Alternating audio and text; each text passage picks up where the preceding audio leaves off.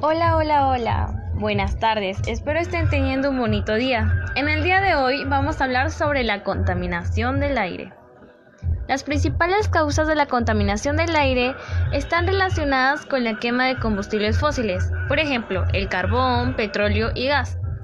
La combustión de estas materias primas se produce en los procesos o el funcionamiento de los sectores industrial y de transporte por carretera principalmente. Dentro del sector industrial habría que diferenciar entre las fábricas, por ejemplo, de cemento o acero, y las centrales de producción de electricidad, que producen la mitad de la electricidad consumida en nuestro país. La contaminación del aire es una mezcla de partículas sólidas y gases en el aire. Las emisiones de automóviles, los compuestos químicos de las fábricas, el polvo, el polen y las esporas de moho pueden estar suspendidas como partículas. El ozono, un gas, es un componente fundamental de la contaminación del aire en las ciudades. Algunos contaminantes del aire son tóxicos. Su inhalación puede aumentar las posibilidades de tener problemas de salud. Las personas con enfermedades del corazón o de pulmón, los adultos de más edad y los niños tienen mayor riesgo de tener problemas por la contaminación del aire. La polución del aire no ocurre solamente en el exterior. El aire del interior de los edificios también pueden tener contaminación en el aire de la salud. ¿Qué miércoles dije? Hola, ¿cómo están? ¿Cómo siguen? ¿Qué tipo de música quieren? Ah, ah, ah.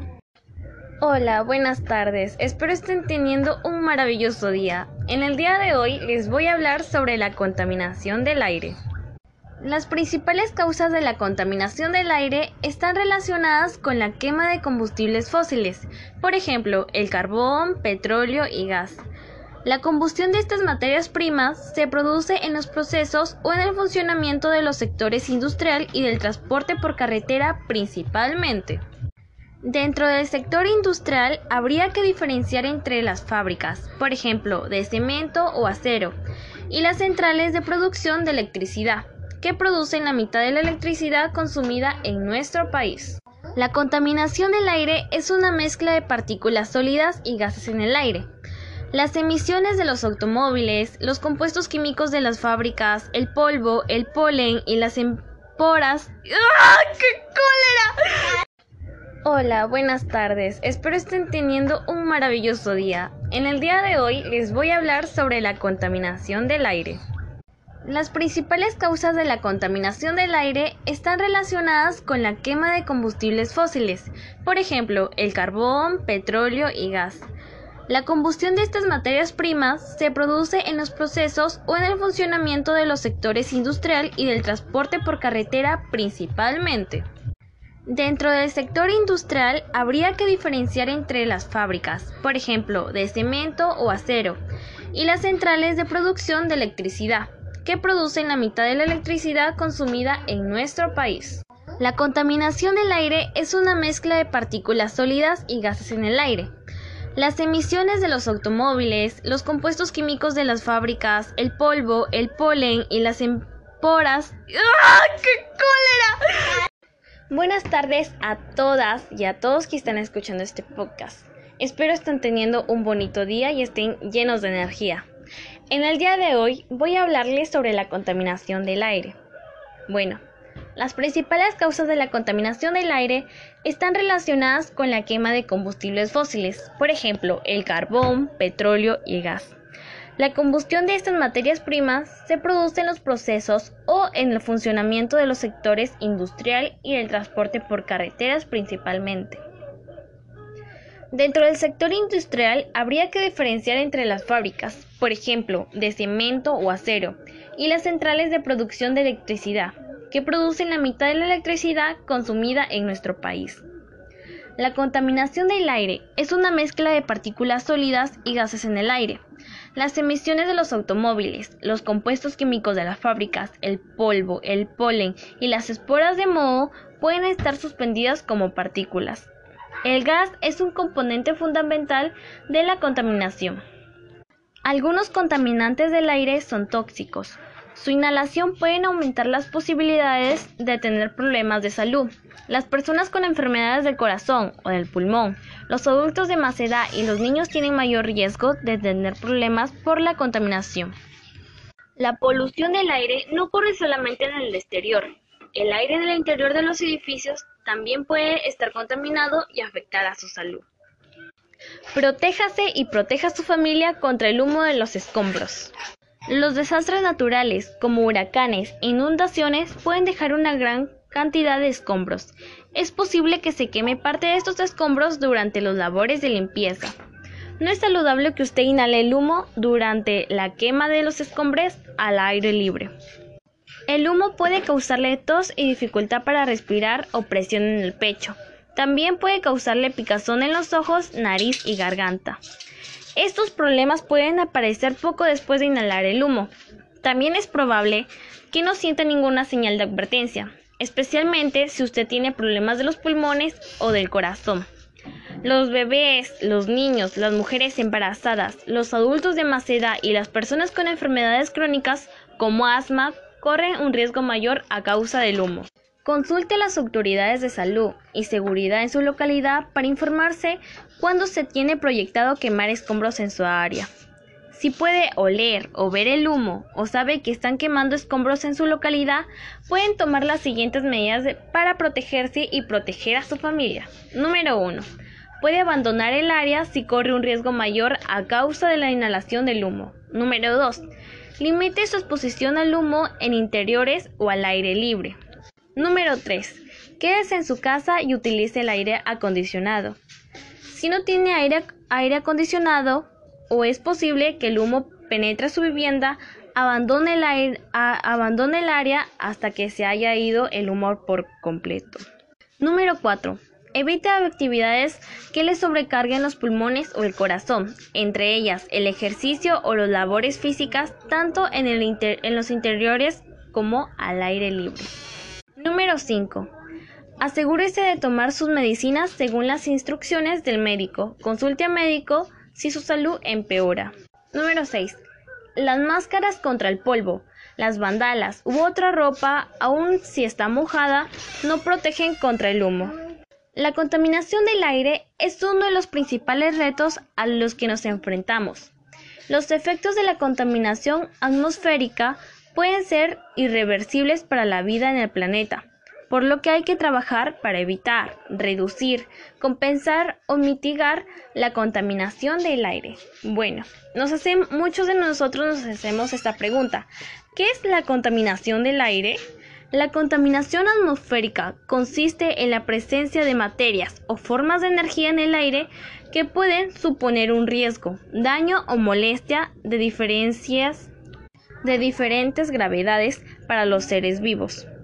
Entre las consecuencias directas de la contaminación atmosférica se podría descartar el desarrollo de enfermedades y afecciones en los seres humanos y la biodiversidad. También la pérdida de visibilidad en zonas de grandes concentraciones o la aparición de olores desagradables. ¿Qué tipos de sustancias producen la contaminación del aire? Bueno, la contaminación atmosférica se presenta en diferentes sustancias que se derivan fundamentalmente de cinco focos de actividades humanas. La concentración de estas sustancias químicas es alternamente nociva para la salud del ser humano y de animales. Estas sustancias son las siguientes. El monóxido de carbono, el dióxido de carbono, el dióxido de nitrógeno, el dióxido de nitrógeno, el ozono al nivel del suelo el material particulado, el dióxido de azufre, los hidrocarburos y el plomo. ¿Dónde se produce la contaminación del aire? Bueno, estas emisiones tienen cinco focos básicos producidos por el ser humano. Industrias. En muchos países la producción de energía es la fuente principal de la contaminación del aire aunque no la única. La quema de carbón por partes centrales eléctricas o aquellas plantas basadas en diésel son dos de las fuentes de emisión más frecuentes y nocivas.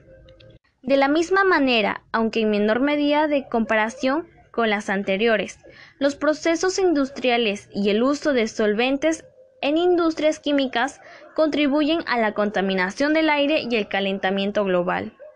Frente a esta problemática, se incentiva globalmente a las industrias por medio de políticas y programas a nivel internacional que se realicen un uso eficiente de la energía e inviertan en fuentes renovables de energía. Con ello, se contribuye a que las actividades industriales logren una producción de energía más limpia, una mayor eficiente energía y una reducción de los efectos de la contaminación atmosférica. Transporte. Acerca del 25% de todas las emisiones del CO2, dióxido de carbono, relacionadas con la energía proveniente del transporte. Estas emisiones producen aproximadamente a cerca de 4.000 muertes prematuras del año por la mala calidad del aire. La mitad de ellas son consecuencia de la emisión de diésel. En las áreas urbanas con grandes concentración de población resulta imprescindible trabajar en políticas de que contribuyan a la reducción de la contaminación del aire mediante por ejemplo, mediante el uso de combustibles más limpios o la implementación de, medios de transporte movidos por las energías renovables que no sean nocivas para las personas. Agricultura. En este sector hay dos fuentes principales que producen el 24% de todos los gases de efecto invernadero. Por un lado, la quema de residuos agrícolas y por otro, el metano y amoníaco que genera la ganadería. Las emisiones de metano son especialmente destacables, puesto que afectan al ozono a ras del suelo. Esta contaminación del aire es causante de enfermedades respiratorias y aumentan el asma. El metano es además un gas de efecto invernadero, aunque no siempre se refuerce esta idea que tiene un impacto mayor que el CO2 a largo plazo, por ejemplo, en periodos de 100 años. Para reducir esta contaminación desde el sector agrícola, las personas que trabajan en él pueden llevar a cabo una reducción del metano optimizando la digestibilidad de los alimentos, mejorando el pastoreo y con una gestión más adecuada y sostenible de los pastizales. Pero el consumidor también es muy importante para reducir estas emisiones, por ejemplo, disminuyendo el consumo de carne o minimizando el desperdicio de alimentos, evitando de este modo una sobreproducción basada en una amplia demanda de comida. Residuos. Se calcula que el 40% de los residuos generados en el mundo y los desechos orgánicos se queman al aire libre, lo que genera emisiones a la atmósfera de, dioxinas nocivas, furanos, metano y carbono negro. Una problemática que afecta especialmente a aquellas regiones o zonas que están en proceso de urbanización o países en vías de desarrollo. Entre las estrategias para evitar los efectos de este tipo de contaminación atmosférica se encuentra la mejor en la recolección, separación y eliminación de desechos sólidos, con ello podría reducirse la cantidad de materiales deposizados en vertederos y posteriormente quemando al aire libre.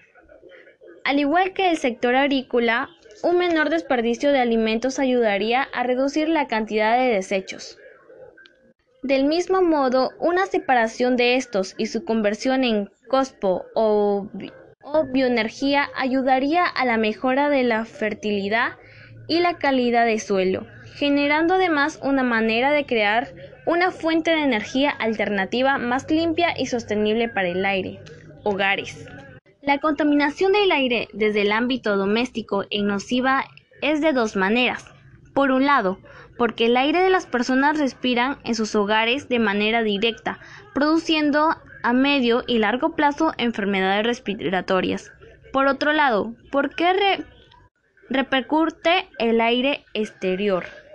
La fuente de esta contaminación proviene de la quema de madera y combustibles fósiles para las actividades como cocinar, calentar o iluminar los hogares. Aunque en términos generales el 85% de los hogares tienen acceso a fuentes de energía más limpias, al menos en 97, en 97 países del mundo, lo cierto es que se estima que aproximadamente 3 mil millones de personas continúan usando combustibles sólidos, lo cual es una cifra muy elevada que produce una gran cantidad de emisiones contaminantes al aire. Mantener la calidad en el aire es fundamental para la supervivencia de las personas y las especies que viven en la Tierra.